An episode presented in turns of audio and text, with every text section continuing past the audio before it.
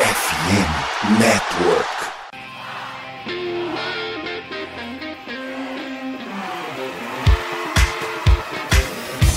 Doutrina! Doutrina! Touchdown, touchdown, touchdown, touchdown, Steelers! A vitória será dos Steelers! Essa aí já era! O Pittsburgh Steelers continua vivo! O Pittsburgh Steelers vira o jogo! Um dos maiores jogos de todos os tempos no futebol americano! A vitória do Pittsburgh Steelers!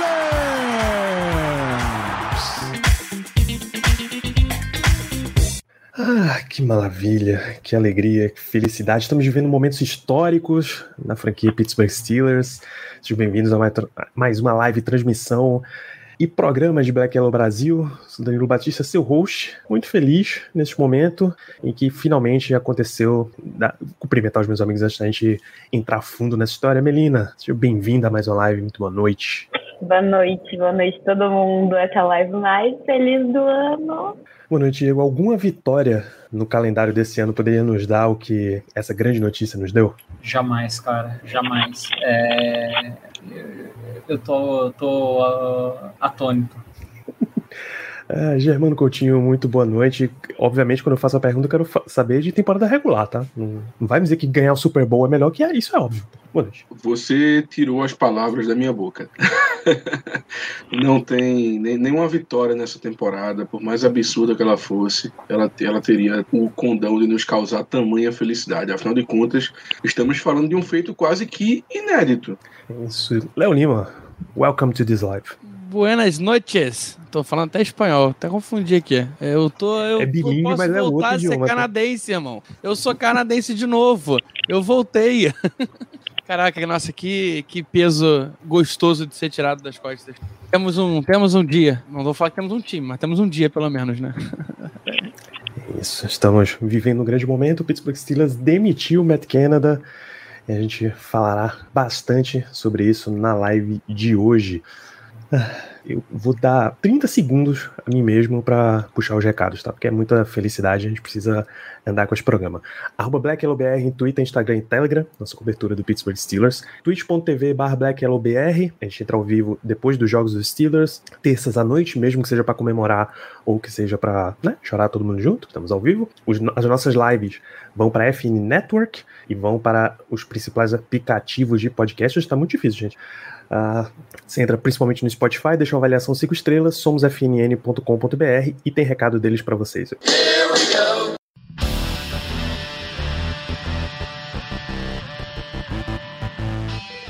Hoje em dia, todos os teus dados estão na internet, né? CPF, data de nascimento, telefone, número de cartão de crédito. Você sabe que o Brasil está entre os 10 países com maior número de vazamentos de dados online? Só no segundo trimestre desse ano, foram quase um milhão de pessoas que tiveram seus dados vazados em algum ataque hacker. E a gente acha que não tem como se proteger disso aí, nem fica sabendo quando acontece, né?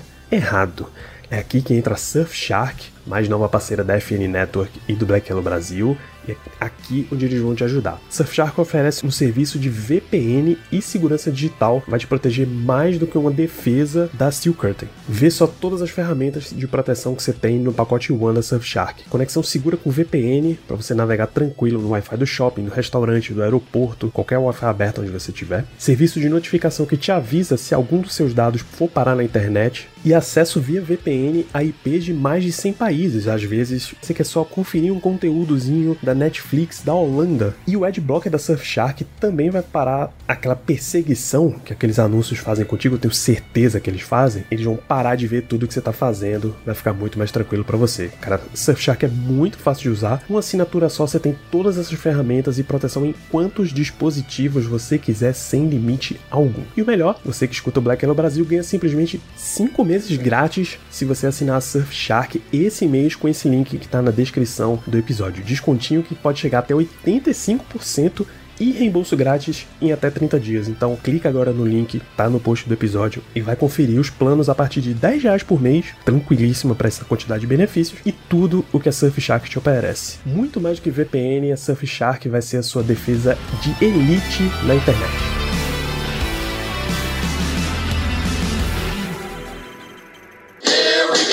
Falar da demissão de Canada, tá? 1941 foi a última vez que o Pittsburgh Steelers mexeu na sua comissão técnica efetivamente, seja de head coach, que foi o caso na época, seja de coordenação a Segunda Guerra Mundial ainda estava em andamento, tava aquela história de jogadores sendo convocados para lutar. Teve a junção Steagles. Burt Bell era um dos donos do Pittsburgh Steelers. Burt Bell depois seria dono exclusivamente do Philadelphia Eagles. Teve um, uma negociação, vai para poder. É, os Rooney ficam donos do Eagles, os Bell ficam donos dos Steelers, depois inverte, vende para cá, vende para lá. Burt Bell foi o head coach em 1940, 1941, perdeu os dois primeiros jogos, foi trocado, ele se trocou no caso, por um outro técnico. Depois esse mesmo técnico foi demitido também e um outro senhor assumiu. Essa foi a última vez que o Steelers, no meio de uma temporada, trocou a sua comissão técnica. E hoje, dia 21 de novembro de 2023, a gente recebeu a notícia da demissão de Matt Canada ainda entre a semana 11 e a semana 12. A gente vinha vendo já os. Esse, o definhamento desse ataque há muitos anos, cara. A gente viu aquele ataque de Bruce Arians, que foi a dois Super Bowls.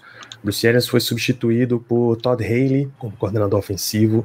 Depois quando Todd Haley saiu, aquela, aquele último toss numa quarta descida que o Silas perdeu pro Jaguars na, no Divisional Round dos playoffs de janeiro de 2017. Foi a última chance dele, foi o último momento dos Killer Bees também nos Steelers. 2018, para manter ali o, o que estava rolando, o sistema, Ben Roethlisberger pede para que o time contrate Brandy Fitchner como coordenador ofensivo. Aí se foram três anos, né, 18, 19, 20 assume Matt Canada em janeiro de 2020 para a temporada 2020, 20, aliás, 21, 22, 23, né?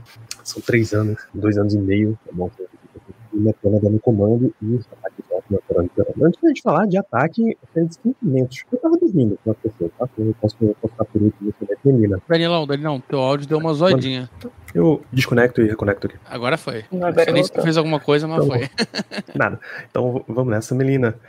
Sentimento de receber uma notícia maravilhosa como essa. Cara, foi indescritível. Primeiro porque acho que foi mais o... a surpresa, né? Porque a gente não esperava que isso ia acontecer agora. No meio da temporada do nada. Já aconteceu coisa muito pior que esse ataque e não fizeram nada. E aí, do nada, eu entrei no meu Twitter e há dois minutos tinha uma notícia de Matt Canada foi desligado. Eu tive, eu estava no trabalho, hoje eu fui presencial, eu tive que ir no banheiro dar uns pulinhos, porque eu estava no escritório, então foi incrível, foi muito incrível. E detalhe, o Danilo estava dormindo e a gente ligava pro Danilo e ele não acordava. Cara, eu tava não apenas dormindo, como eu tava sem internet naquele momento. Claro, tem internet móvel, mas bicho, deixa, ah, não tô, tô sem internet, nada vai acontecer mesmo. Coloquei o celular pra carregar. Fui para outro cômodo da minha residência, dormi, pô. Não, mas é, é, você tá completamente certo. Tipo, quem iria prever um bagulho que, mano, a última vez foi em 1941, velho? Eu nem sabia que existia futebol americano em 1941 pra começo de conversa. Mentira, eu sabia, mas enfim. Faz, faz um tempo, né? Amarrava o. Como é que é? O cachorro com a linguiça, basicamente. Não, é completamente inesperado. E, cara, eu não sei se a gente vai começar a dar os créditos já, mas tem que. Tem, A gente tá em sentimento. Diego. tem, tem que agradecer aos tumultuadores, vulgo Chuck Socarafor, depois Não, George. esse aí não, esse aí não. Esse aí eu me recuso. Pô, o cara queria ajoelhar, irmão. Mas Nadia Harris e quem é a outra? O Pickens tem o Deontay Johnson e teve o Pickens também com, com a indireta pela internet, pô. Que coisa linda, cara. Que como é bom ver Mas eu acho que o, o Najee foi uma o união principal, né? de algo maior.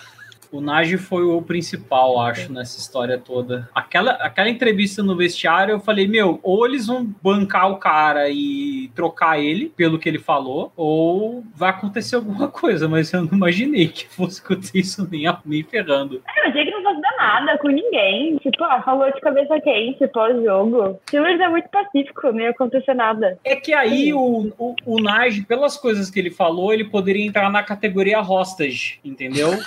e aí, quando ele entra na categoria hostage, ele é trocado para outro time, né? Então tem esse tem essa terminologia do, do Tomlin. E, só que eu acho que assim, o Najee, por conta até da, da personalidade dele, ele não é um cara de procurar problema você vê que ele talvez não tá tendo É. uma temporada produtiva, mas ele tá sempre ajudando o time. Já foi falado que ele teve é, é, conversa né, com a, OL, com, com os, com os running backs, né, com o Warren e tudo mais. E, meu, a integridade dele indiscutível, né? Um cara que entrou já pra liga com uma história linda de vida e um cara que sempre se importa, tipo, fora de campo, uma pessoa fantástica. Então, acho que no momento que ele desabafou assim, tipo, todo mundo falou, pô, se o, se o Nadir Harris está desabafando é porque realmente a coisa tá numa situação assim insustentável, sabe?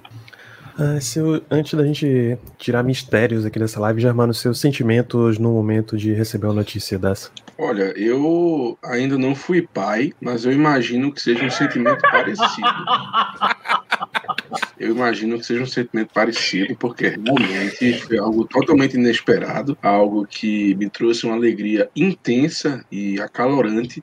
E assim, era o que tinha que ser feito. Era algo que todo mundo queria, todo mundo pedia, mas no fundo todos achavam que não ia acontecer, porque como você falou, Danilo, foi a primeira vez desde 41 que isso aconteceu. Então, ninguém esperava, nos pegou de surpresa. E assim, é, agora é outra temporada e honestamente, talvez seja um outro futuro, tá? Porque mais pra frente do programa a gente vai ter que comentar sobre as consequências e as repercussões dessa demissão, mas talvez isso aí signifique um outro futuro para o próprio Kenny Pickett. Coisa que, claro, só o futuro dirá. Mas, de novo, muito feliz. Sério, a felicidade não cabe em mim quando eu, quando eu li a mensagem lá no grupo do QG de que o, o Kenda tinha sido desligado, né? É, Eu achei muito que o Caio. Porque a- a pessoa que trouxe a notícia foi o Caio, nosso querido Caio Melo, que inclusive é um crime ele não estar aqui presente. Fica aí a crítica ao senhor Caio Melo. É, o Caio gosta de mandar essas de vez em quando, de zoeira.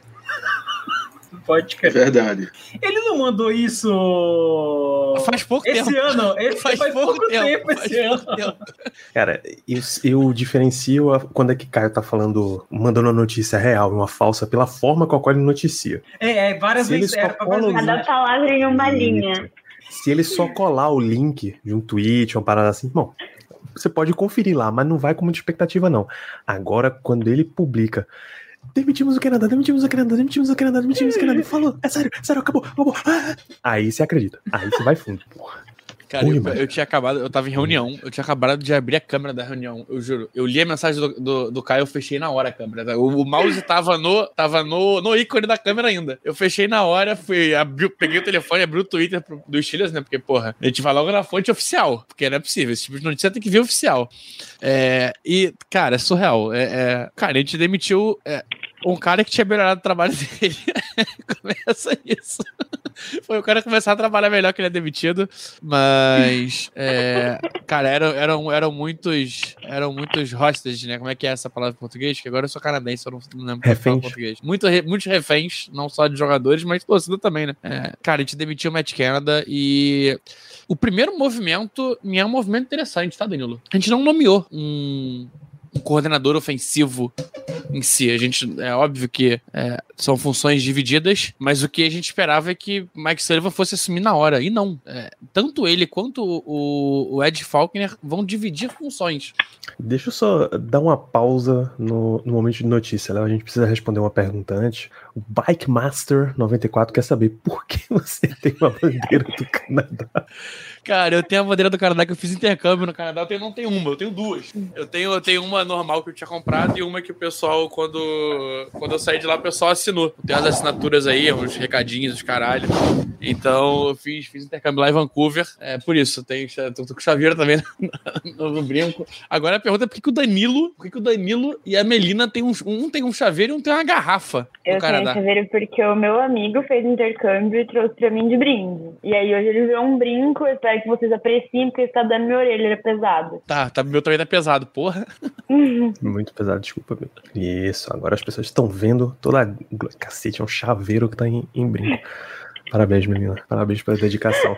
Não, e assim, a gente brinca, a gente exa- exagera às vezes, mas realmente é um chaveiro. Eu não duvido que seja um chaveiro. Eu não Bicho, duvido. essa argola, essa argola não é de brinco nem a pau, já, mano. Ele não, É certeza que ele, certeza que ele Calibre disse que era um dessa brinco. argola. É um chaveiro, entendeu errado, eu enfiei não. dentro do meu brinco, eu enfiei dentro do meu brinco. É um chaveiro.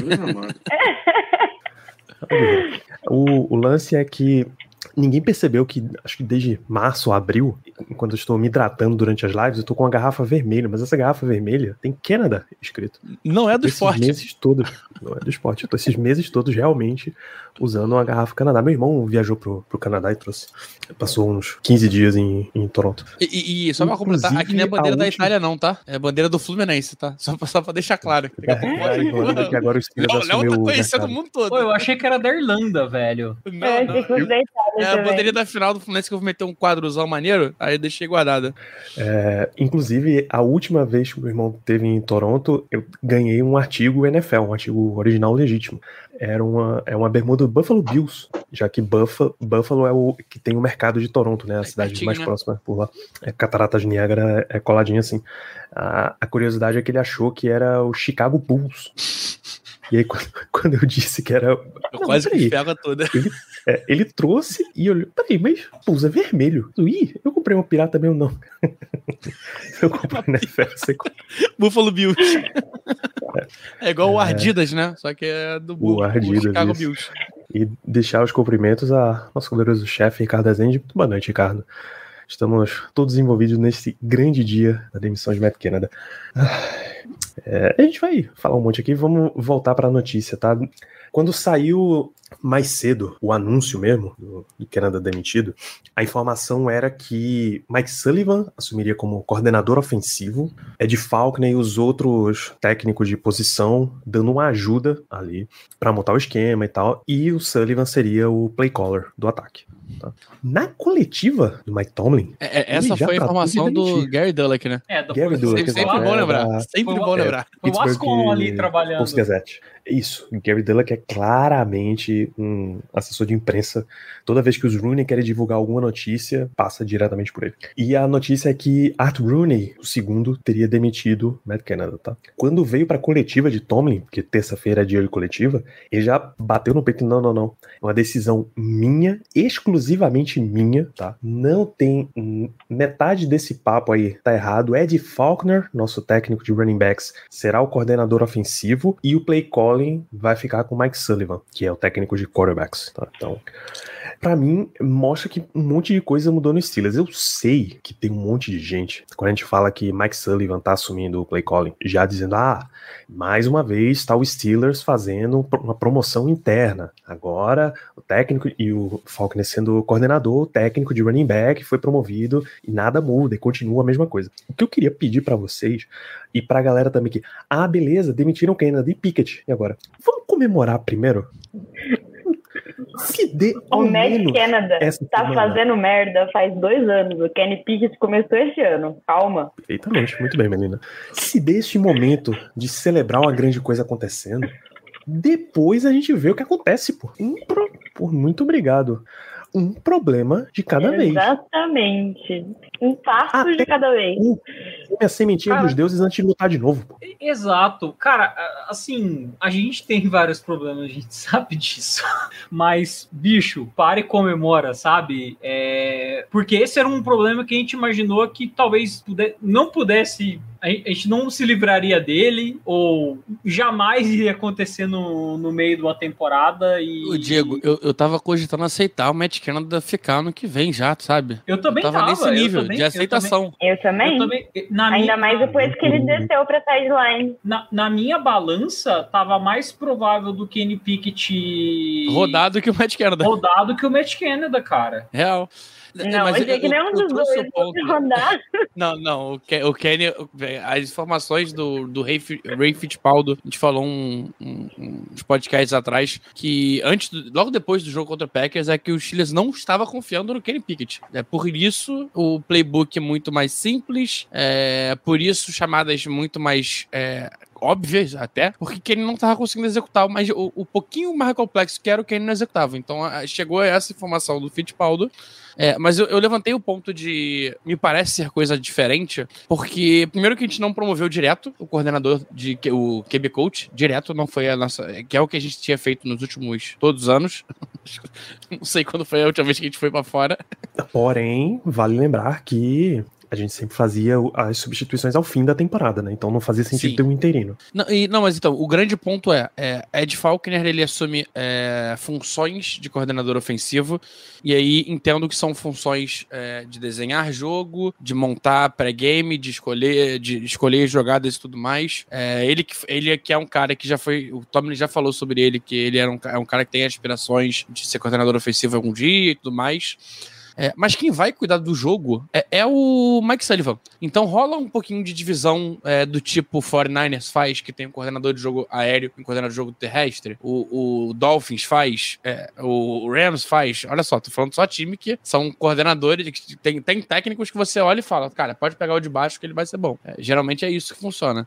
Então tem um pouquinho essa quebra de, de- de- essa divisão de, de trabalho, de ter um cara mais voltado pro jogo terrestre e um mais voltado pro jogo aéreo. É, a sabe que é, a gente sabe que o Ed Falconer tá metendo um pouquinho mais a mão e não à toa o jogo terrestre melhorou. É, é uma mudança que me deixa um pouquinho mais contente. E eu espero mesmo que a gente parta pra pra isso pro futuro. Então que a gente Vocês não acham- tenha um coordenador só, tenha dois, talvez. Vocês acham que essa, essa mudança também, talvez de você não colocar tanta coisa no colo do Mike Sullivan, seja para ele poder ter tempo de continuar trabalhando com o Pickett, tipo, mais próximo dele? Eu acho que é uma questão de interino mesmo. Você não vai pedir pro interino fazer todo o papel do, do anterior, do antecessor dele. O- O Sullivan, no- nos trabalhos anteriores que ele teve na NFL, porque ele já foi coordenador ofensivo, né? Vale lembrar disso. É, ele chegou a ser, tipo, o OCE ou play caller também da, das equipes? Vocês, alguém tem essa informação?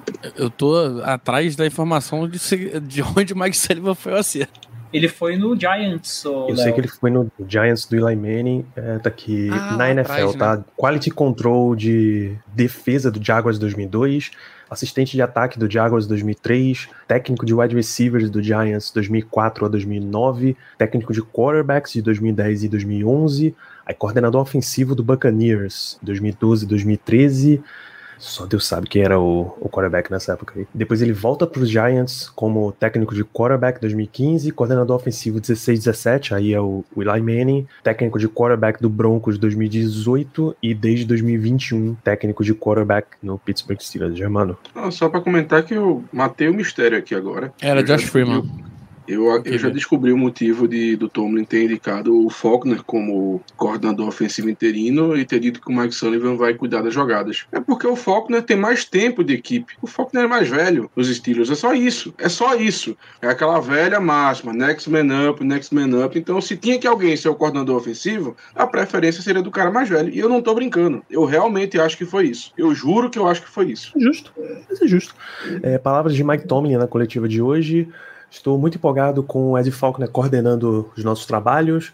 Ele vai organizar, tem a responsabilidade de organizar as equipes ofensivas no- em reuniões, organizar o game plan, é, liderar a nossa unidade como um todo em review de vídeo, preparação para os próximos adversários e todas as funções desse tipo, coisas que um coordenador faz. Ele tem total autoridade nesse respeito e total apoio da minha parte numa perspectiva de play calling, a maior parte dessa responsabilidade fica com Mike Sullivan, o que é muito natural, principalmente porque ele já fez isso em duas outras franquias na National Football League. Ele tem experiência tangível, comprovável.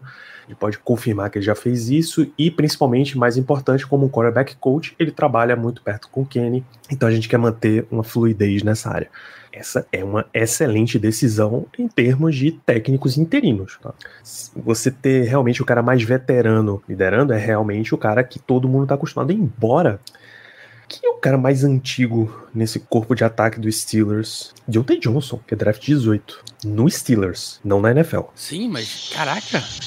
Não, se você não, não, se você considerar o ataque como um todo é o é o Chucks 2017. Agora foi verdade. 2017, 17, é. perfeito. Perfeito. Então o Chucks, se você olhar o ataque inteiro, se você olhar os titulares, Deontay Johnson. É o mais antigo. Todo o ataque foi renovado nesse período aí. Faz sentido também, né? Então, o cara com quem eles estão mais acostumados, você coloca ali para liderar as funções. E mantendo o game plan, você coloca quem tá perto do teu quarterback. É a função mais natural. Não à toa, as duas últimas chamadas, promoções internas que o Steelers fez no ataque, foi de quarterback coach para coordenador ofensivo. Cara- Randy Fitchner era o QB coach do Ben e Matt Canada era o QB coach quando Fitchner era o, o AC. Ô, ô, Danilo, a sequência de- dos três jogadores com mais é, tempo é inacreditável, pô. É o Chucks, o Mason Rudolph e o Deontay Johnson. Mason Rudolph, bem lembrado. É, o Rudolph foi draft... inacreditável. 18 também. 18, Segunda né? rodada, terceira rodada. Então eu misturei, peraí. Deontay Johnson é 19. É, é isso mesmo. É, É. Chucks É, o 18, do, é Deontay 19. Foi, É, é o- é, 18 foi o. Obrigado, Felipe. James Washington. 17 é a classe do TJ Watt. E do Juju, exatamente. É, então você Não, mantém. tinha que ser 18, gente. É, tinha que ser 18. É, tinha que ser A gente 18, vai- 17 é é, Juju. 18 junto com o. Então, Eu que- é, Mason Rudolph e Chucks, dois reservas. Meu Deus do céu. Eu que Não, um, absolutamente não, um reserva e o outro, né? Enfim. O outro é, o outro é número apenas. É hostage agora. Pa- pa- Participa do meeting, né, da, da reunião ali com a Corpo- câmera é corpo fechada ainda. presente. É o. É segura, é, nem segurador de prancheta, cara, é fantástico. É absolutamente fantástico. Claro que Ed Faulkner tem o grande crédito aí como revelação chamado Jane Warren, né? Não tem como negar que, que essa tá absolutamente na conta dele. É, o James Conner também foi um, trabalhou junto com ele muito bem. Dá pra dizer que foi muito bem. O, o tanto que ele tá jogando ainda na NFL. Acho que o trabalho de base foi bem feito. Essas são as palavras de Mike Tomlin. Deixa eu ver se tinha, tinha mais algum detalhe aqui. É, as palavras dele sobre a- o momento de decisão, né? Liderança é sempre solitária. Eu não fujo dessa responsabilidade. Eu vou de encontro a essa responsabilidade. E a decisão foi minha e somente minha de demitir. Embora a decisão tenha sido sua também e somente sua de manter esse tempo inteiro O que, que mais te choca, Danilo? O fato dele ter sido demitido ou de Mike Tomlin vir abertamente falar que ele bater no peito e falar: não, fui eu que demiti, sem falar com o GM, sem falar com o dono, sem falar com ninguém. falar com o dono, ele falou. Tenho certeza absoluta. Ele não consultou. Né? Diz, bicho, não dá ele, mais. só- ele avisou, né? Foi, foi um pra sua consideração. Isso. Cara, tem uma história que é muito boa. Pessoal, a minha avó se comportava desse jeito. Meus tios aprontavam. Minha avó era conhecida como, Dona Miúda. Ela Tinha 1,50, 1,50 e pouquinho. E meu avô já era um, um homem de um, de seus 1,80, 1,85 por aí. Quando algum dos meus tios aprontava, ela obviamente era muito menor do que os meus tios, e eles já tinham seus 25 anos. Seus tios, chamava- filhos da avó ou seus tios Os filhos deles. Ah, tá. Não, os filhos dele. Ela chamava meu avô, Antônio, vem aqui, por favor, me faça uma caridade, dê uma surra em fulano." Ela só dizia, vai, executa. Ela era a juíza, ele era o carrasco. Ele nem precisava perguntar o que era, confiava completamente no julgamento. Diferente de Matt Canada, ele executava bem, pelo menos, né? Não, mas ele nesse ca... nessa analogia é o Watt Rooney. Ele aceitou a chamada e só Ah, sim. executou. É, então eu fico muito, muito, muito mais surpreso com a demissão. E aí eu tenho certeza que não é porque o ataque estava ruim, é porque o ambiente ficou uma merda. Quando você vai para um pós-jogo, você já tinha tido todo aquele caso do George Pickens. A gente falou há umas duas ou três semanas aqui. Você teve todas as declarações do Najee Harris.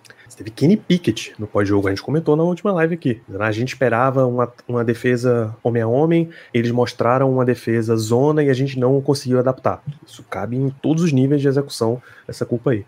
Quando você teve Deontay Johnson também, dizendo que não aguentava mais. E o pri- principal de todos, reforçando, é Najee Harris. Najee até ano passado era o capitão desse ataque. Esse ano, ele perdeu a braçadeira, capitão, entre aspas, e foi entregue só para Pickett. O único capitão oficialmente do ataque dos Steelers esse ano é Kenny Pickett. Mas Najee ainda se comporta como capitão. Ele ainda chama a galera para reuniões específicas de setor. Tem, tem relatos aí, vocês já trouxeram, de que ele chamou a OL para conversar, pô, como é que a gente pode melhorar essa situação? Que se tá ruim, o que a gente não pode fazer é tá sentado todo mundo de braço cruzado, esperando que um milagre vá acontecer. O milagre aconteceu hoje, mas não pode ficar esperando que isso vá acontecer. O que é que a gente faz para melhorar essa situação aí? Então, o ambiente deve ter ficado completamente insuportável para essa semana. Completamente. O vestiário em Cleveland deve ter sido um negócio. E tem relatos de que tiveram que segurar Deontay Johnson porque ele partiu para cima de alguém. Não foi Não do. da comissão. Sim, alguém da comissão técnica. Ele discutiu o Tomlin na sideline, que eu sei, né, nesse jogo. E Sabe o aí. que aconteceu? Eu, eu, eu, eu não tava lá, mas eu sei o que aconteceu. Deontay Johnson tava vendo um vídeo do, do preparador físico do Flamengo, que agrediu o Pedro. E aí, cara, se inspirou. Se inspirou. Isso, cara. Contanto que ele não tenha visto o vídeo do, do presidente do, do Flamengo lá no shopping.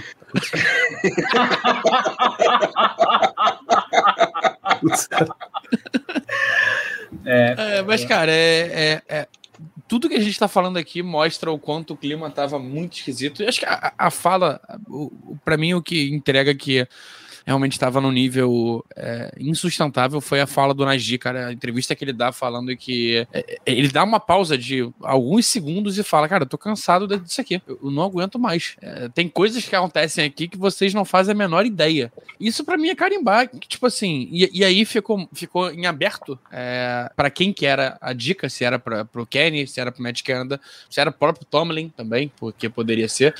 E, e tá, tivemos a resposta pelo visto, né? Ou não, É. mas foi. Aspas a princípio, pra sim. Najee Harris. Eu queria dizer o que eu realmente queria dizer, mas é muito difícil dizer. A gente vai precisar ter uma conversa como um time. É a melhor forma que eu posso colocar isso pra vocês. Todos nós, ofensivamente, enquanto ataque, eu quero dizer. Eu imagino que a gente vai precisar conversar. Tem muita coisa que acontece que vocês não estão vendo. Eu tô num ponto que eu tô cansado desta M. Najee Harris, ele fala isso. Eu consigo botar a foto de quando ele tá falando isso. Numa só pra deixar situação claro, que você Danilo. observa e ele está realmente cansado desta M. Não, e, e só pra deixar claro, é, ele não tá falando do fato do, de ter menos toques ou, ou não do que o Jalen Warren, até porque ele tem mais toques. O Jalen Warren tá dividindo, porque, cara, o Jalen Warren, quando faz touchdown, quando faz jogada, o Najee é o primeiro a, a, a vir abraçar, a correr pra comemorar com o cara. Então, o problema não é esse. Nunca foi. Antes que a galera, como é que. A teoria da conspiração vem a cavalo, né? A demissão do Canada veio engatinhando, a, teoria da conspiração veio a cavalo. Mas a fisionomia do Najee, pra quem, pra quem tá só ouvindo a gente podcast, cara, ele tá num nível de. Você pode procurar depois. Acho que ele te repostou esse vídeo, não repostou? Se não, te reposta também o vídeo. É, é um nível de cansaço, uma cara de que, cara, realmente. é, Já deu. não, não faz sentido seguir aqui. Tipo assim, é, certeza que ali ele considerou demissão, pedir demissão, só que no futebol americano não tem isso, né? De pedir demissão. E o período de troca tá, tá, tá fechado. Então, triste, cara, é triste ver que o time chegou nessa situação, mas se essa situação fizer o time melhorar e se precisar piorar mais ainda pra melhorar, é, eu só quero que melhore. Só isso. Ainda bem que ele não deu uma de Volten Davis, né? Vontae Davis Ah, é um defensive referência. back, defensive back pelo Indianapolis Colts, que ele chegou no intervalo do jogo e disse que essa situação estava tão ruim, ele pediu demissão no intervalo do jogo. Foi embora. Nossa, é verdade. Faz poucos aposentou, anos eu lembro. isso, né? Ele Foi se aposentou, ele não só foi embora pedir demissão, não.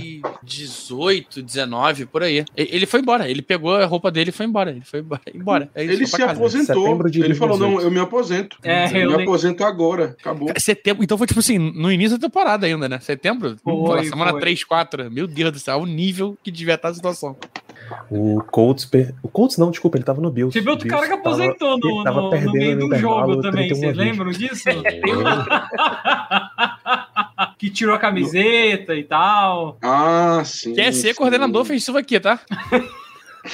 E, e aí, aproveitando, Danilo, é, eu sei que a gente vai falar mais disso ainda, mas é, existe chance do Steelers ouvir qualquer um, é, eu digo qualquer um, óbvio que tem algum mínimo de contato com o futebol americano. Você acha que existem pessoas que é, não serão nem ouvidas em entrevistas, nem entrevistadas? Porque tem um cara aí que jogou aqui no time, um, um wide receiver, tá tentando aposentar pelo time e ainda não conseguiu, né? Eu achei que você ia falar outra Existe- coisa, cara. Existe, peraí. Existem dois ex-wide receivers que o Steelers ouviria. Agora, se quisesse. Ouvir não significa contratar. Um deles se chama Antoine Randall L. Ele é, ele é técnico de wide receivers do Detroit Lions, nesse momento. O outro se chama Heinz Ward. Tá? Ward é head coach na, na XFL. né? Não, Do Bramas. do, do Brahmas, é. Isso, San Antonio Brahmas, né? Tava misturando com o de Vegas, mas Vegas é o Rod Woodson, eu acho. Então, esses dois ex-wide receivers, os Steelers, os Steelers ouviria tranquilamente. É, é que essa foi uma semana com dois ex-wide receivers querendo aparecer, né? É, tem um querendo o cargo de, de coordenador ofensivo, que é o Antônio Brown, e tem um outro querendo vaga de slot, que é o Eli Rodgers. Caraca, Eli Rogers, quem, diria- quem lembra de Eli Rogers, né, cara? É, time tá perguntando se é Santônio Holmes. Santônio Holmes é uma boa, mas ele hoje é mais em relações públicas dos Steelers do que necessariamente um cara de comissão técnica. Ele tava na Irlanda nesse esse domingo. Os Steelers fez um uma watch party em Dublin e o- mandaram Alan Faneca e Que clima de velório, hein?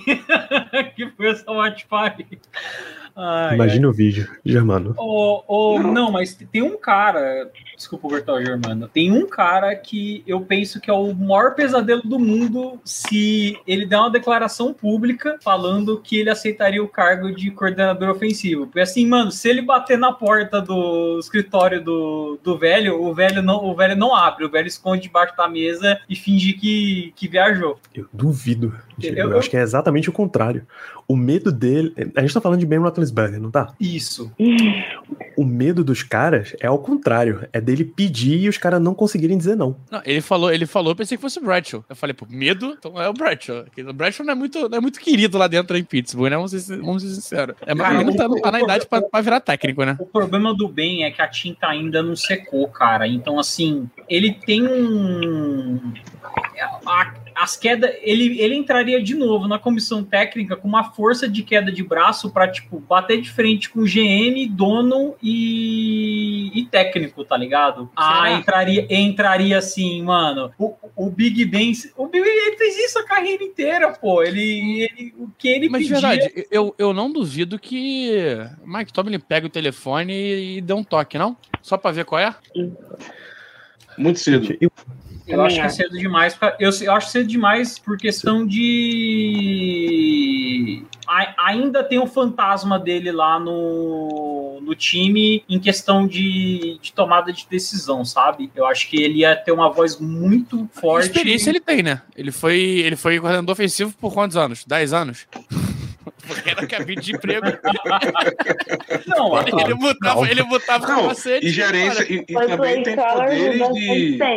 E também tem muita experiência de administração, né? Porque administrar aquele, aqueles companheiros de ataque que ele tinha não devia ser muito fácil também. Então, Não, e outra coisa- É sabe lidar. eu acho que é o melhor técnico de um dos maiores técnicos de wide receiver que tem, cara, porque o tanto de de bagre que ele É, Só não é maior que, que o Tom Brady, né? Porque tirando o Tom Brady, só tirando bagre. Ô, mano, ali ele deu contrato pro. Como chama o rapazinho que corria aqui ano passado, fazia os retornos de, de punch, que tá agora no 49ers? O Ah, Ray o Ray- Ray Ray McLeod. McLeod, é. O Ray McLeod, cara, ganhou contrato por causa dele. Pô, a, a gente conseguiu uma pique de segunda rodada por causa do das bolas que ele conseguiu. Ele conseguiu acertar a bola pro Claypool, velho. Isso aí não tem. Não tem jogador que, que consiga, velho, hoje na NFL. Ah, meu lance, a gente retorna pro ponto de, de substituição, né? Tem um monte de gente já esperando que ah, o Steelers vai aproveitar que o Ken Dorsey, que foi o, coordenador ofensivo demitido pelos Bills agora, semana passada, já vai ter uma ligação, ele já vai assumir imediatamente, o ataque será revolucionado nesse momento. Esse eu sinto colocar esse punhal no peito de vocês, mas não é assim que funciona na NFL, cara. Não, na Absolutamente. NFL não é assim. funciona. Eu- É, Não, o Steelers com certeza não. Não, Cara, o... mas quantos times você já viu contratar cara definitivo no meio da temporada? Não é demitir, não, é contratar. É que até pra demitir é raro, né? Isso é, Até pra demitir é são raro. 16 semanas, pô, não dá tempo de fazer muita coisa. Não, e outra não, é, coisa. não é aquela é- oportunidade, de, ah, a gente vai ter uma data FIFA, então a gente vai contratar um técnico novo, porque ele vai ter duas semanas pra trabalhar o time. Quando voltar o Brasileirão, ele vai estar bem ajeitado. Acho que às vezes na que NFL. aconteceram isso foram com o bye week, né? E acabou o bye week, então. Mas, um, e uma outra coisa, tipo, por que, que você vai contratar o cara agora, sendo que você pode esperar a temporada acabar, vão aparecer mais nomes, e aí você pode entrevistar uma gama maior de pessoas e. Mas achar o- aparecem mais vagas também. Ah, não, aparecem mais concorrentes, mas. E você é um time mão de vaca que não gosta de pagar técnico. Então, mas, mas- mas aí com essa fama, será que o cara não prefere esperar mais uns três, quatro meses sem pagamento para receber melhor em outro time que em um mês vai pagar o que ele ia ganhar aqui, sei lá, em dois anos? Fora que o Steelers é mão de vaca, mas o Steelers é muito estável, né? Ó, o Matt Canada aí, pô. Levou, ele tá literalmente, tava no terceiro ano, e só aí ele foi demitido. É o famoso concurso público. Você entra nos Steelers, você sai se você quiser, meu amigo. Assim, ou, ou, assim, tirando o Matt Canada que conseguiu essa proeza. O cara foi exonerado. Conseguiu ser exonerado. Mas tirando isso, cara, não tem muito o que fazer, não. Cara, vai, cara, desde 41, mano, vai daqui, daqui um tempo vai fazer, tipo, sei lá, um século, velho. Você tem noção disso? O- o- a, proeza que esse cara conseguiu é surreal, é surreal, velho, é surreal. Muito bizarro, muito bizarro mesmo. É, imagine, eu vou dar um exemplo aqui para vocês, não usando. Eu tô buscando, na verdade, coordenadores. Quem é o. Ah, eu, eu, eu queria outro exemplo de Dona Miúda. De? Pô, não, eu queria que você desse outro exemplo. Não convivemos. Ah, ah, não convivemos nessa esse tanto. É, eu tô atrás do algum site grande assim fez uma lista dos próximos candidatos. Tá, tá deixa eu dar um. O Mike Lafleur, por exemplo. Lafleur era o coordenador ofensivo do Jets há uns dois anos, ano passado, uns dois anos. Foi tro... É, ano passado. Ele foi trocado agora pelo Nathaniel Hackett, porque era o pedido do Aaron Rodgers. Ele foi ser o coordenador ofensivo Rams, do né? Sean McVay. Isso, foi pro Rams trabalhar atrás do Sean McVay. Eu falo dele porque ele é um coordenador ofensivo atrás de um head coach ofensivo. Então ele tem menos responsabilidades. É do interesse dele achar um time para assumir o comando do ataque mesmo, ou como head coach, ou como coordenador ofensivo, tá? O Steelers daria o ataque na mão de um coordenador ofensivo. Vamos por caso dele, por exemplo. Ele suponha que ele não recebeu propostas como head coach. É melhor ser o coordenador ofensivo de Mike Tomlin no Steelers, ganhando um pouco menos, ou ser o coordenador ofensivo de um time como o Chicago Bears, por exemplo. Chicago Bears resolve mudar toda a situação de novo, já tá, já tá aí, sei lá, na terceira troca nos últimos 10 anos, e aí pintou a oportunidade dele ser coordenador ofensivo. Aonde é melhor? Qual é o time que já tem muito mais peças prontas para você trabalhar? É o Bears ou é o Steelers? É, ser o coordenador ofensivo do Raiders, por exemplo. O Steelers tem uma oportunidade muito boa para um coordenador ofensivo. Qual é a grande diferença no chamariz? A comissão, a direção o front office vai chegar para ele e dizer a sua obrigação é salvar Kenny Pickett? Ou ele vai dizer você pode escolher um quarterback para trabalhar, mesmo que ele seja o plano B do time? Eu acho que, então, uma coisa que tá, muitas vezes pesa também para é, coordenador ofensivo quando você tá fazendo essas entrevistas é relação de pô, ó, seguinte, você vai ter uma participação muito grande na escolha do nosso próximo quarterback. Então, assim, aí isso às vezes é muito atrativo pro cara, porque ele consegue é, ir atrás do. E isso é muito bom pro time também, tá? Porque Sim. você tá pelo menos aí dando dois anos pro cara. E se o cara vai bem, a gente tá garantindo aí uma escolha terceira rodada, talvez. Se for, tipo, é, um BNM da vida, que entra nas minorias e tudo mais. Mas é, é, eu acho que tem um problema, não grande, mas um problema real, é que vamos supor que a gente vai olhar pro QB coach do Eagles. O QB coach do Eagles ano que vem provavelmente vai, vai ser coordenador ofensivo do Eagles, porque o coordenador ofensivo do Eagles vai para um outro time e ele sabe que é ele vai subir. Johnson? Ah, qualquer um que tiver lá vai para outro time, porque os caras estão assim. E aí vai fazer teste, pra, vai fazer entrevista para head coach e ele sabe que no ano seguinte é a chance dele de fazer entrevista para head coach. Então, é, criou-se alguns times criaram essa essa estigma e aí 49ers, é, o próprio Eagles, o, o Rams, o, o, Dolphins, de que o coordenador ofensivo lá fica um ano para poder ir embora. É, a gente é o contrário, né? Mas então teria que ser um é cara. Porque a gente tá errando, né? Sim, sim. Não, mas então, eu acho que teria que ser um cara que. um pouquinho mais cru, talvez. É, do outro lado, a gente tem o peso dos Steelers. A gente, cara, a gente é o Pittsburgh Steelers. A gente é a segunda maior, a gente é a segunda maior marca da NFL. Pense sempre o seguinte, além de além de ser o Steelers, um time grande e tal, só existem, aliás, nem existem 32, 32 pessoas que são coordenadores ofensivos na NFL. Qualquer técnico de posição quer ser um coordenador ofensivo posição ofensiva quer ser um coordenador ofensivo. técnico de posição defensiva quer ser um coordenador defensivo. Qualquer coordenador quer virar um head coach. Esse tipo de promoção é, é óbvia, por todos eles querem. O que eu acho que vai acontecer agora é que, que nem o Léo, o Léo falou, né? O, provavelmente o OC do Eagles vai virar head coach em algum lugar, e aí eles vão subir aquele. É, acho que é o Passing Game Coordinator, né? E, provavelmente eles vão subir esse cara, né? Que foi basicamente quem trabalhou ali muito próximo do Jalen Hurts para coordenador ofensivo. Então, esse era um nome, por exemplo, muito interessante para os Steelers, mas eu acho que pelo andar da carruagem é bem difícil de, de rolar. Para dar nome aos bois, o Brian Johnson é o coordenador ofensivo e o coordenador de jogo, eles têm Marcus Brady, é, assistente ofensivo, Kevin Patulo, é o coordenador de jogo aéreo. Brian Johnson já é um nome cotado para subir. Eles acabaram de perder o coordenador ofensivo, que era o Shane Steichen, né, foi assumir o Indianapolis Colts. é um problema você ter um, um head coach defensivo, como é o Mike Tomlin, por exemplo, na NFL de hoje, por isso. Qualquer coordenador ofensivo que fizer um grande trabalho, você vai perder porque ele vai virar head coach, porque todo mundo quer um, uma mente ofensiva nova para poder você achar o seu quarterback mais rápido. Se você acha o seu quarterback mais rápido, você mais rápido acelera para disputar coisas. É só ver o Houston Texans. Embora o Houston Texans seja um técnico é, defensivo. É só ver o Miami Dolphins. Botou o, Mike McDaniel, uma mente ofensiva, e Tua Tagovailoa pegou no tranco. E o Miami é um dos times cotados para disputa esse ano, sabe? Ah, a gente tá falando de nome e Danilo. É, quem foi que soltou a informação? Logo depois da, da demissão do, do Matt Canada. Agora me, me fugiu o nome, tentar pegar aqui no grupo. O Kevin Adams? Que já tinha meio que um nome, nome é pairando no ar.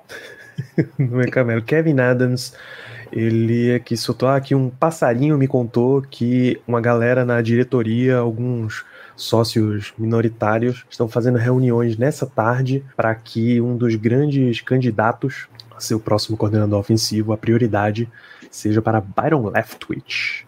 Byron Leftwich foi quarterback no Steelers, ele foi reserva do Big Ben por alguns anos, recentemente, e aí ele foi trabalhar com o Bruce Arians, que tinha sido coordenador dele no Steelers, quando eles demitiram alguém lá no, no cargo de coordenador, ele assumiu como interino. Quando o Bruce Arians saiu de Arizona, foi para Tampa, ele foi junto e assumiu como coordenador. Ele era o coordenador quando eles foram campeões na era do Tom Brady, mas acho que ele não era o play caller.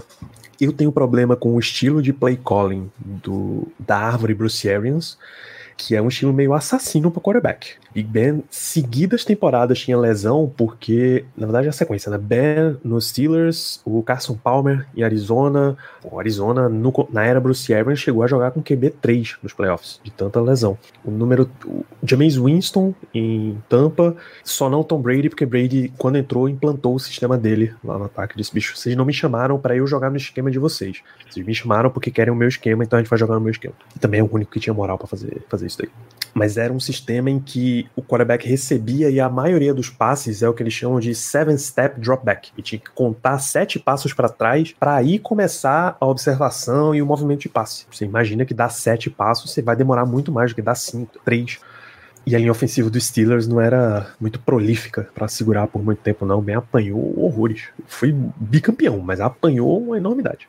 Então, É, não me agrada muito, não. É, é um nome que, tipo assim, eu gostaria de outros nomes também, mas a gente não pode negar que acho que pela conexão é um nome assim que se tiver alguma casa de aposta, tipo, que já abriu falando de coordenador ofensivo do, do Steelers, eu acho que com certeza ele é o candidato favorito. Porque eu imagino que ele vai ser mandado embora de, de Tampa no final do ano. Acho que isso tá bem óbvio. O pessoal tá reclamando bastante dele lá. E Peraí, Byron Leftwich? Já foi. já foi, né? Verdade. Tô, tô confundindo. É, Então, assim, cara, é muito. é- é- sei lá, velho. A, a gente já sabe como os Steelers. Ou, ou você sobe alguém de dentro, ou você pega alguém que tem conexão com a com a equipe de alguma forma. Então, assim, e eu acho que depois do experimento do Matt Canada, que foi um cara que veio do college e, e tudo mais, foi um QB coach também que subiu, eu sinto que o Steelers agora tá querendo, sei lá, uma coisa mais, digamos, segura. Então, assim, um cara que já tem experiência na posição na, na NFL durante um tempo e que chegaria e, tipo, beleza, mano, a gente não precisa ter dor de cabeça de pensar em X ou Y, não. Ele, ele já sabe o que ele tem que fazer, sabe? A rádio 93.7 The Fan, lá de Pittsburgh, ela levantou da casa de apostas penstakes.com. Eles colocam os cinco primeiros, tá? Alguns dos primeiros. É, Sullivan e Faulkner são, dividem ali a liderança, 12,5% de chance para cada um. É, é a aposta mais segura mesmo. O próximo é justamente Byron Leftwich, 9,1%, seguido pelo ex-quarterback do Colts e hoje técnico de quarterback do Cowboys, Scott Tolzien, depois o técnico de QB do Eagles, Alex Tenney, 6,2% para cada um desses dois, Cliff Kingsbury na sequência e Ben Roethlisberger, 5,4% para cada um deles. Casa de apostas. Eu sei, mas o último nome me pegou de surpresa, cara.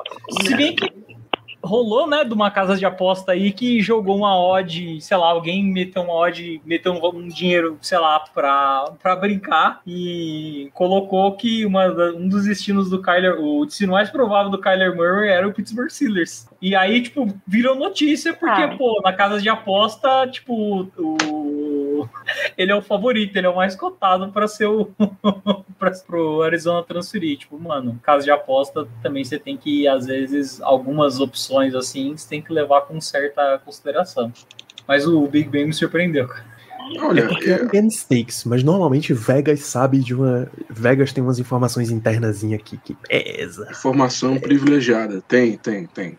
Olha, o nome do Scott Tolzien estar aí nos surpreende, logicamente. Mas eles não colocariam esse nome à toa, não, tá? Tem algum motivo que a gente não sabe qual é, alguma conexão obscura aí que a gente não sabe, mas deve ter um motivo. E assim, gente, é, honestamente, o, o mais provável, sendo muito sincero, tudo bem que é, ninguém esperava que o Matt Canada fosse demitido no meio da temporada, mas o mais provável é que realmente a gente mantenha o que a gente vem fazendo, que a gente continue com um dos dois como coordenador ofensivo mesmo, seja o Faulkner, seja o Mike Sullivan. Inclusive, se eu tivesse que apostar hoje, eu apostaria no Mike Sullivan pela experiência prévia que ele tem, tá? É, e assim, é, é um caso até de se pensar de que na próxima off-season, dependendo de como as coisas forem, se não for um desastre completo, que um dos dois assuma realmente e o outro, inclusive, saia, tá? Porque já aconteceu essa disputa de vaga e escolherem um e o outro ficar insatisfeito e ir embora. Então, assim, é, eu, eu não duvidaria. Se eu tivesse que apostar, eu apostaria em um dos dois para permanecer como coordenador ofensivo na temporada que vem, contanto que não ocorra uma hecatombe, contanto que não ocorra um desastre no final dessa temporada. Perfeitamente. Ah, então, nome pra substituir, bicho, tem muito. Toda a expectativa é de que várias entrevistas vão ser feitas. Quando sair, o que é que a gente pede? Quando sair a notícia, ah, o Steelers está entrevistando Mike Sullivan, o Steelers está entrevistando Ed Faulkner, o Steelers está entrevistando Alfredo Roberts, técnico de Tyrande, toda essa galera aí, é natural do processo você entrevistar os caras que estão já trabalhando com você. Não significa que porque você entrevistou você é obrigado a contratar. Mas eles têm uma prioridadezinha também no processo, vai. Alguém para vir de fora vai ter que vir ou com um currículo muito impressionante ou impressionar muito na entrevista. É assim que acontece em toda entrevista de emprego. É, e o currículo tem que incluir uma conexão com o Pittsburgh de alguma forma, né? Ah, isso é verdade. Tem que ter, tem que ter. Nem, Pô, nem que seja ah, o mínimo. Cara, a gente, a gente já criou uma categoria em draft chamada nepotismo, velho. Exatamente por conta de como esse time opera. Tem que ver se o Tomlin não tem uma dívida aí obscura com o filho de alguém que deu uma chance pra ele, não sei o quê. A gente também tem que ver isso, tá? Eu acho que talvez o, o, o, o- o Scott Tozer seja alguma coisa assim, viu? Tem que ver essa relação familiar, essa relação aí, porque é a única coisa que me vem à cabeça agora. Eu tô com medo do, do pessoal de Boston College, velho. Bem lembrado, bem lembrado, bem lembrado. Muito bem lembrado, viu? Muito bem Turma lembrado. do, turma do Jimbo Fisher. Jimbo acabou de ser demitido em Texas. Texas? Meu Deus, eu nem lembro mais qual é a universidade, mas É Texas A&M, não é? Que Texas? A&M, isso, isso, Texas A&M, que o, é o DeMarvin Leal, veio de lá. É, então, o Byron Leftwich foi ex-quarterback, tem essa conexão muito forte. O Anton Randall, como a gente disse antes, ele é wide receiver coach em Detroit, foi wide receiver dos Steelers. O Deuce Staley, técnico de running back do Panthers, teve no Eagles recentemente e foi campeão do Super Bowl 40 com os Steelers, também é um nome. O Heinz Ward, que está tendo essa experiência como head coach na XFL, também é um nome. É, pegar alguns caras mais, mais jovens aí também é um nome. É lógico que a gente vai querer uns nomes mais, mais quentes no mercado, né? A gente falou do, do Mike LaFleur, por exemplo, tá atrás lá do Sean McVay. A gente pode lembrar o. A gente pode lembrar, não, porque. Tem o Cliff ah, o- Kingsbury. o Cliff Kingsbury, que saiu de Arizona no final da última temporada. A gente pode lembrar o. Eu vou esquecer de novo o nome que eu ia falar agora. O, se só vê alguém que vai sobrar aí de comissões que vão ser renovadas, por exemplo, se o Giants resolve dar uma, uma mudadinha e sai o. Eles ficam com o Brian Debo, mas demite o Mike Kafka, por exemplo. É um nome muito interessante. Ou alguém vindo dessa comissão do Giants Meu Deus. Toda a galera de que teve essa ligação com a árvore do, do Mike Shanahan, não do Kyle, tá sempre bem cotada na NFL alguém que começou lá como é, analista de qualidade, de controle de qualidade, aí subiu, é técnico de posição aqui, é um técnico de quarterback ali, o coordenador de jogo aéreo, coordenador de jogo corrido, pode trazer para livrar aí. O importante é, você tem que pesquisar em várias oportunidades. Você não pode já começar e assim que terminar a temporada dizer, não, a gente já encontrou o nosso coordenador, é esse cara aqui, a gente só entrevistou um e vambora. Até porque a Rooney Rule se aplica para coordenadores também, tá? Você precisa entrevistar candidatos minoritários, pelo menos um. Para head coach agora são pelo menos dois, para coordenação pelo menos um. É, já seria o Byron, né? Acho que aí. É, o time... Ed Falconer também tá, tá contando. Tem um, um, um, time que, que vai ter renovação de. É, acho que comissão inteira comissão. também é o Commanders, né? Já, não já... sei, Diego. Eu tô não já, pelo, pelo, que, pelo que eu fiquei sabendo, já tá assim, final do ano, eles vão mandar o Ron Rivera embora, e aí deve ir. É... Aí entra um head coach novo, aí o cara vai querer. Não, vai ser o Bienemy, né? Já é certo que é o Bienemy, então É verdade, verdade, o Bienemy sobe. Eu acho que tá. sim, viu? Eu acho que sim, eu acho que sim. Porque quando ele, quando ele foi contratado, eu acho que até foi dito que realmente seria esse o plano. O Rivera ficar só mais um pouquinho, que ele já queria se aposentar, que ele assumiria. Mas enfim, né? E o que vai acontecer no Commanders não é, é que não eu é achei, nosso papo. É, é, que eu achei que eu não, lembrava, conta. eu não lembrava. Com certeza não. Eu não lembrava que era o BNM que tava lá, entendeu? Eu achei que era outro cara e aí entrava um head coach novo e mandava tudo e enfim. A gente tá falando aqui tudo isso, mas a gente tem que já ir se acostumando com o seguinte, gente o milagre já aconteceu. A gente tem que ficar feliz. Vamos curtir o resto da temporada, vamos ver o que acontece. E honestamente, mente aberta. Se quiserem efetivar o Faulkner, efetivem. Se quiserem efetivar o Mike Sullivan, efetivem. Se quiserem contratar o Leftwich, contratem. Se quiserem contratar o Dorsey, contratem. Enfim, não acho que vai acontecer, principalmente esse, é, é, essa última opção. Eu acho que vai ficar dentro de casa mesmo, essa situação toda. Mas vamos ver, vamos aproveitar, já. porque assim já a gente já aconteceu inesperado. Então vamos, vamos tentar aproveitar. Esse último fator a respeito de Matt Canada reside nos ombros, Germano, de Kenny Pickett, né? do nosso ataque. Eu estava falando sobre isso, Danilo, no QG, ontem mesmo, não sei se vocês chegaram a ver, que eu estava, é, é, assim, criando a hipótese na minha cabeça, né, de demissão, de quem sairia na quebra de braço, se penderia mais pro Pickett ou pro, ou pro Matt Kenda, e eu estava defendendo o seguinte, que se fosse para fazer alguma mudança, de novo, que eu duvidava bastante, porque ninguém em sã consciência iria dizer que o Kenda seria é, demitido ou o Pickett, enfim, iria para o banco naquele momento. Eu acho que era muito difícil qualquer um dos dois acontecer. Mas eu estava dizendo que entre os dois, eu preferia muito mais que o Canada fosse demitido. Por quê? O Canada sendo demitido, a gente ainda tem basicamente metade da temporada para testar o Kenny Pickett, porque vai mudar o esquema ofensivo. Ok, talvez não mude 100%, talvez ainda aproveitem muitas das coisas que o Canada tinha implementado, porque em teoria é um trabalho em equipe. Mas querendo ou não, é uma mudança. Então vai existir mudança no gameplay e essa mudança era necessária para que a gente possa testar o Kenny Pickett. Porque se o Matt Canada continuasse, a gente ia continuar nessa mesmice, nessa mesma coisa até o final da temporada. E aí na temporada que vem, não ir, provavelmente não iriam atrás de um nome diferente de quarterback, ou pelo menos um nome de impacto. Iam dar mais uma chance para o Kenny Pickett. E aí na temporada que vem é que ele iria se provar e, e se ele continuasse regredindo, ou pelo menos não demonstrasse melhora, aí talvez no meio da temporada a gente jogasse ele para o banco, tentasse outra opção ali. Mas eu acho que a demissão do Matt Kenda acelerou isso. Eu acho que agora o Pickett vai ter o restante da temporada para mostrar do que ele é capaz, mostrar alguma melhora.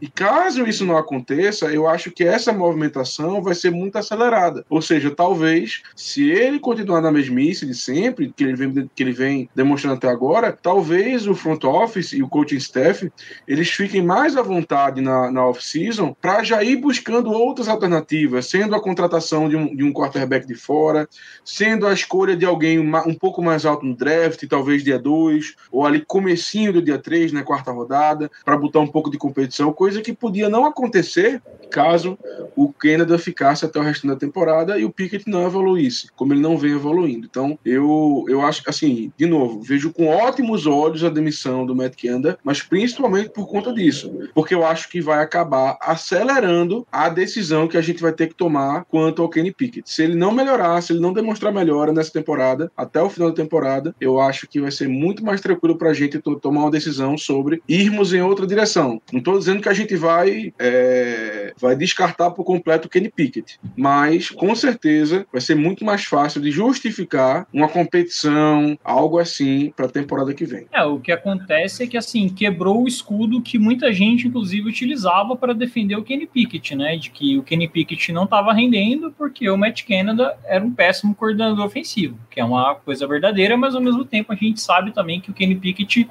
é, teve muitas chamadas do Canada que tinha um recebedor em aberto e o Pickett simplesmente não viu ele, não, não acertou ele. Então, assim, é, os dois têm culpa. A gente conseguiu tirar um deles, o outro, cara, é um quarterback que tá num contrato de calor. Então, assim, pelo menos quatro anos no, no time ele vai ficar, mesmo que ele seja reserva depois, sabe? Então, é, é difícil de você imaginar uma solução que, que o Kenny Pickett, assim, cara, é isso na linha que o Germano falou, sabe? Eu sinto que, no máximo, assim, estourando, é uma escolha de talvez dia 2 de, de, algum QB que eles achem promissor para fazer pressão no, no Kenny Pickett, porque, obviamente, o Trubisky não é o cara para fazer isso mas vamos só, só para lembrar um pouco mais. É, acho que também é legal de falar para o pessoal ter um pouquinho de paciência, porque assim, a gente está saindo no coordenador ofensivo para outros dois, e de começo pode ser que muitas coisas continuem é, iguais, porque até eles implementarem tudo que eles querem implementar, você não vai montar um playbook do dia para noite, a gente sabe muito bem disso. Algumas coisas do Canada sim vão ser mantidas, mas tem que ter um pouquinho de paciência, não é pô, no próximo domingo, o Kenny Pickett 400 jardas, 4 touchdowns.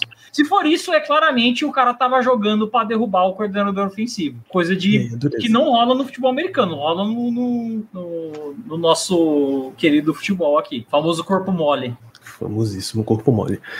É, Pickett tem essa, essa sobrevida aí mesmo. O que eu espero é que eles simplesmente vão aos poucos selecionando um outro pedaço do playbook, sabe? Várias jogadas que ele viu. Bicho, a gente viu a tape, a gente sentou contigo, a gente reanalisou e essas jogadas aqui estão muito complexas para você. A gente tá vendo que os caras estão ficando em posição mas você não está conseguindo ler. Então vamos simplificar. A gente reclamou, reclamou um monte de as jogadas pelo meio, as rotas cruzadas pelo meio. Rota cruzada pelo meio é para ser um negócio mais rápido de leitura que tem. Pô. O cara já tá saindo do slot e cruza rapidinho no meio.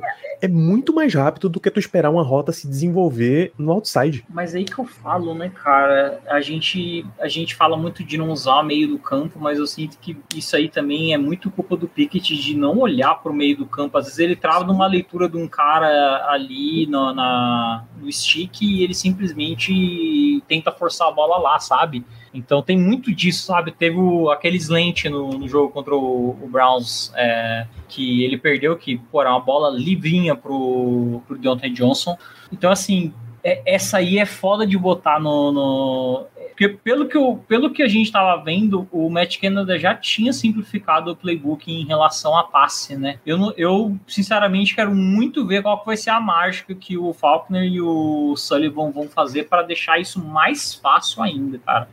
É, por exemplo, você vai ter rota out, você coloca o, o trips, né? põe três wide rece três recebedores do mesmo lado da rota, faz um correr mais longo, uma rota média, uma rota curta, e o quarterback tá olhando para três caras do mesmo lado e ele tá vendo, pô, quem é que tem mais condição de receber, ou é um completo chamariz, o time vai acumular um monte de defensor lá daquele lado, ele começa a leitura aqui e rapidamente vira, porque o, o receiver do outro lado tá no mano a mano e tá com um matchup favorável, sabe? Mas é esse tipo de, de simplicidade que a gente espera. Ó, contanto que ele não contanto que nessa situação ele não passe a bola para trás para o Jalen Warren, eu tô satisfeito. Contanto que ele não faça isso, eu tô satisfeito. Cara, o, o, o, agora a gente vai ver se era o Matt Canada que chamava, ou se é ele que tá com zero confiança. Será que, era, será que era o Matt Canada que chamava aquela, aquela giradinha inútil que o, que o Pickett sempre dá quando não. ele recebe o snap? Não, isso é mania não. dele, horrorosa. Isso aí sabe meu Deus, isso aí sabe quem chamava, Diego? É. Era o Demore. O Demore que chamava essa jogada. Ele, Ele- que proporcionava. Ele viu o Neymar e falava, mano, eu tenho, eu preciso dar uma virada Eu sair daqui, socorro. Eu tenho que sair daqui. Tipo, o nem recebeu o snap e ele já tinha que sair dali. Ele, ele, ele- eu- não, assim, a gente brinca e tal, mas eu realmente não culpo o Kenny Pickett, porque imagina, você tá lá, recebe a bola, tá procurando alguém nas laterais, porque no meio ele não olha, tá procurando alguém na- nas laterais de campo, aí do canto do teu olho, tu vê uma busanfa gigante vindo em sua direção, que é justamente o Demore sendo arremessado para trás por alguém. Então o cara vai fazer o quê, pô? Ele vai, ele vai ter que dar uma de Rudine, ele vai ter, ter que tentar dar uma, dar uma virada, dar uma, fazer uma jogada diferente para escapar, assim, eu realmente não culpo. Eu, eu, eu acho que ele poderia ir para frente, mas aí para frente ele vê outra busanfa gigantesca, que é o Mason Cole vindo para trás, ele fica sem opção, né? Aí não dá. Eu não vou nem dizer pra vocês qual parte do corpo de Kenny Pickett que toma essa decisão de sair correndo maluco, tá? Eu, eu realmente não vou dizer pra vocês qual é. uma- tem umas perguntas aqui da nossa gloriosa audiência nesse assunto. O Eric Silva, é verídica a história de Byron Leftwich que estão cogitando conversar com ele. Não é confirmada, obviamente ninguém vai confirmar esse tipo de informação. Talvez alguém ligado ao Leftwich vai soltar uma história aí de que o Steelers talvez estaria tentando ligar para ele. Ninguém nunca vai confirmar essa informação. É só o ah, alguém lá dentro da comissão disse para alguém que é razoavelmente você escuta que pode, ele pode ser uma priori, pedido como uma prioridade, mas ele vai ser entrevistado, não existe motivo nenhum para ele não ser entrevistado, mas não estão já tentando contratar o cara. Uh, Dantas, já surgiu alguma especulação de nome para o coordenador ofensivo de monte- fonte minimamente confiável? Nem vai surgir também, tá? Só ao final da temporada vai começar o processo de entrevistas. Se os Steelers não for aos playoffs, isso já é janeiro. Se ele for aos playoffs, aí vai adiando. É janeiro também. Mas ele vai ficando mais. Cada, cada ano os caras adia mais, pô, o começo dos playoffs. Enfim, aí vai adiando a situação. É... Peu pergunta se, pela nossa experiência até o draft, a gente tem um coordenador ofensivo. É certeza de que até o draft a gente tem um coordenador ofensivo. Digo mais, até a free agency a gente já tem um novo coordenador ofensivo. Se os caras não forem absolutamente incompetentes no processo, a Não, gente já vai não, ter um isso coordenador. aí é. Isso aí é. compli- Isso aí vai. Mesmo se for, se for alguém interno, se for o Baron Left, se for outra pessoa, vai ter, porque já precisa, o cara já precisa estar participando da- das conversas, tipo, em relação, pô, v- vamos atrás de um L, vamos atrás de um recebedor, sei lá, ou um Tyrande, alguma coisa assim, ele já tem, já tem que estar participando das conversas. Não existe motivo nenhum pra gente duvidar disso. O Davi pergunta se a, a demissão do McDaniels no Raiders deu um gás novo no time. Vocês acham que pode rolar a mesma coisa com a gente? Sim. Espero que sim. A, gente já estava julgando aqui que a demissão é justamente porque o ambiente não dava mais. Se você tirou o grande estopim aí do ambiente, então é de se esperar que dê uma renovada no ataque, assim. E a última pergunta, guerreiro que eu vou chamar você de Cotivote, eu não sei realmente como seria o seu nome. É um bom palpite, vai.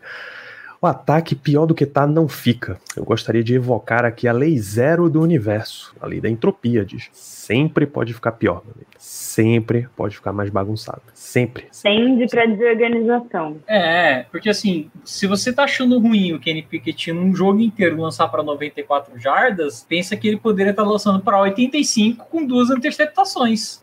Pensa que ele agora podia começar a lançar interceptação, exatamente. Lançar interceptação, cometer fumble e continuar sem lançar touchdown. Então, sempre pode ser pior, tá? Não, não duvide nunca de todo esse fator. É isso. Passamos a limpo, realmente. Meu Deus do céu, bicho. Bico Master 94. Ainda bem que não foi a lei 34 da internet. Não pesquisem a lei 34 da internet. Por Tá? favor, não pesquise. Isto é um pedido, isto é uma ordem. Não pesquisem a lei 34 da internet. Estamos compreendidos, tá? Vocês não vão querer ver os resultados de lei 34 internet Matt Canada, por favor. Ah, O que a gente, o que a gente vai fazer é o seguinte. A gente tem uma caça. O Steelers resolveu realmente ativar tudo, botar o modo turbo a franquia. A gente tem um monte de notícia para comentar. Então a gente faz uma pausa, volta falando de, de notícias rapidinho e volta falando rapidinho também de Cincinnati Bengals, adversário do próximo domingo. I